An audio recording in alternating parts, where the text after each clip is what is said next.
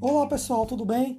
Eu sou o Alisson Raimar Vasconcelos. Sejam bem-vindos a mais um podcast do Coruja Liberal.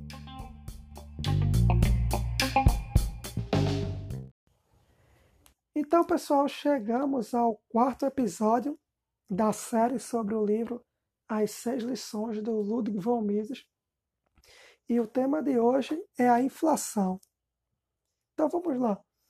Vamos começar imaginando o mercado de um bem qualquer e agora supor que a oferta daquele bem aumentou. O resultado do aumento dessa oferta vai ser uma mudança no seu nível de preço, ou seja, uma redução no preço daquele bem. Com a moeda não é diferente. Quando temos um aumento na oferta de moeda, temos uma redução no seu poder de compra. Foi assim que aconteceu, por exemplo, com, com as descobertas das reservas de, de ouro e prata nas Américas. Com o aumento da oferta daqueles metais, que eram usados como meio de troca, usados como moedas, tivemos uma, uma redução no seu, no seu poder de compra e, consequentemente, um aumento no, no nível de preços. As únicas maneiras para a gente entender bem claro o que é inflação e como ela ocorre, a gente tem que entender que as únicas maneiras que do governo obter recursos é através de impostos ou tomando dinheiro emprestado. Só que, que existem algumas pessoas que acham que o governo pode obter moeda, pode obter recurso, perdão, receita, simplesmente imprimindo dinheiro.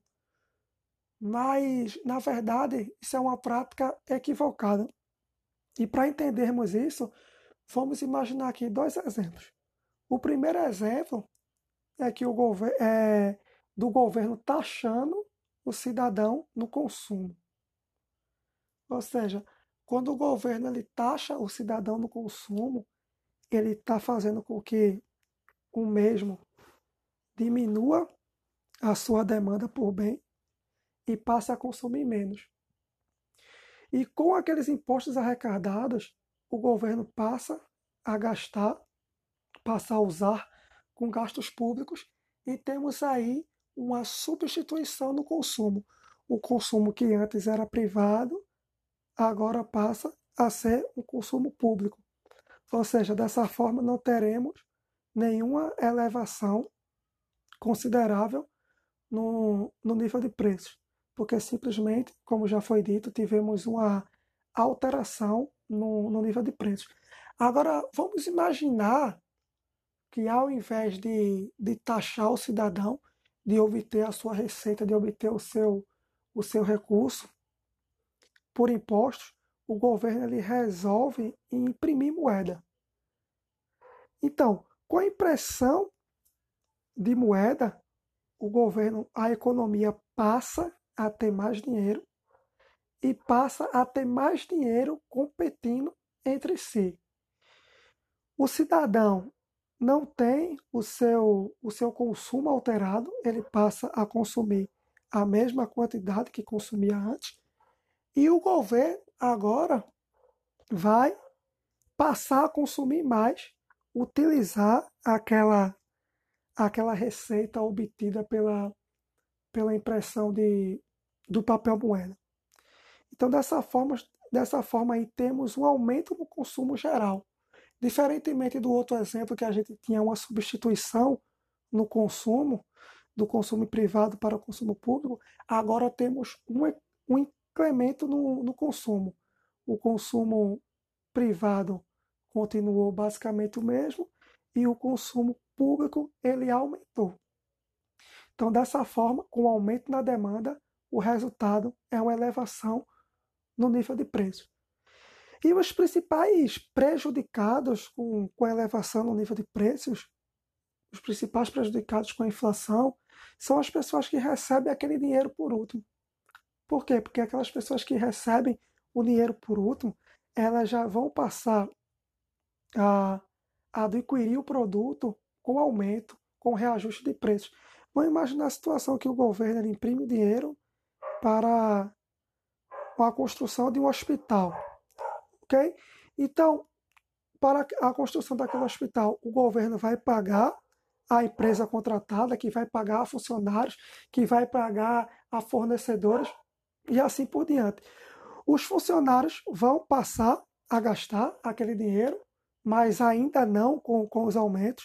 Os fornecedores a mesma coisa, mas a partir do momento que aquele dinheiro vai circulando, circulando, até chegar na última pessoa, quando aquela pessoa for gastar aquele dinheiro com o consumo, ela já vai pegar o reajuste de preço e vai ser a principal prejudicada com, com aquela política, a política, a política de inflação. Ok? E por que, é que os governos recorrem, na maioria das vezes, à, à impressão de moedas? Porque, na maioria das vezes, eles não, não gostam de taxar. Então, eles simplesmente recorrem à impressão de, à impressão de dinheiro. Um, do, um dos principais autores inflacionários ou inflacionistas, como vocês preferir, preferirem chamar, foi Keynes, o mesmo, o mesmo homem que disse que no longo prazo estariam todos mortos.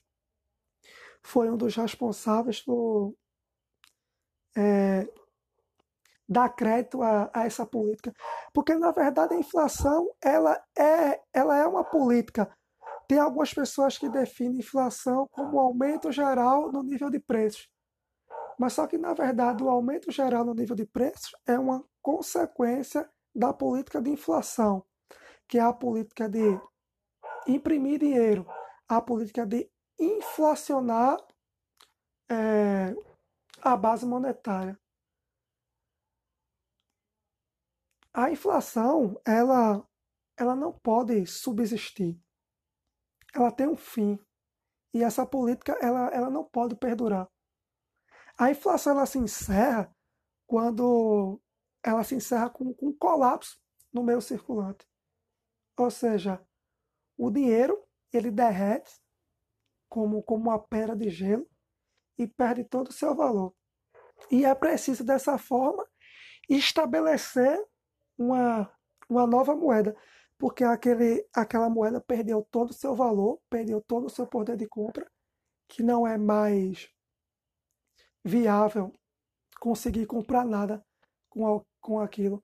Como, por exemplo, vamos imaginar é, no, um exemplo aqui no Brasil, que tivemos a, a hiperinflação no final do, dos anos 80 e começo dos anos 90. Tivemos a troca de moeda várias vezes. Felizmente, por último, tivemos a troca de moeda para, para o real e a inflação foi vencida. Por quê? Porque aquele, aquelas outras moedas, antes do real, perderam todo o seu valor e, como já foi ilustrado, derreteu como uma pedra de gelo e foi preciso estabelecer uma nova moeda para operar como, como meio de troca, como meio circulante. Então é isso, pessoal. Eu espero que vocês tenham gostado. Muito obrigado pela, pela paciência de vocês. Um próximo, um, um ótimo abraço, uma ótima noite para vocês e até o próximo episódio.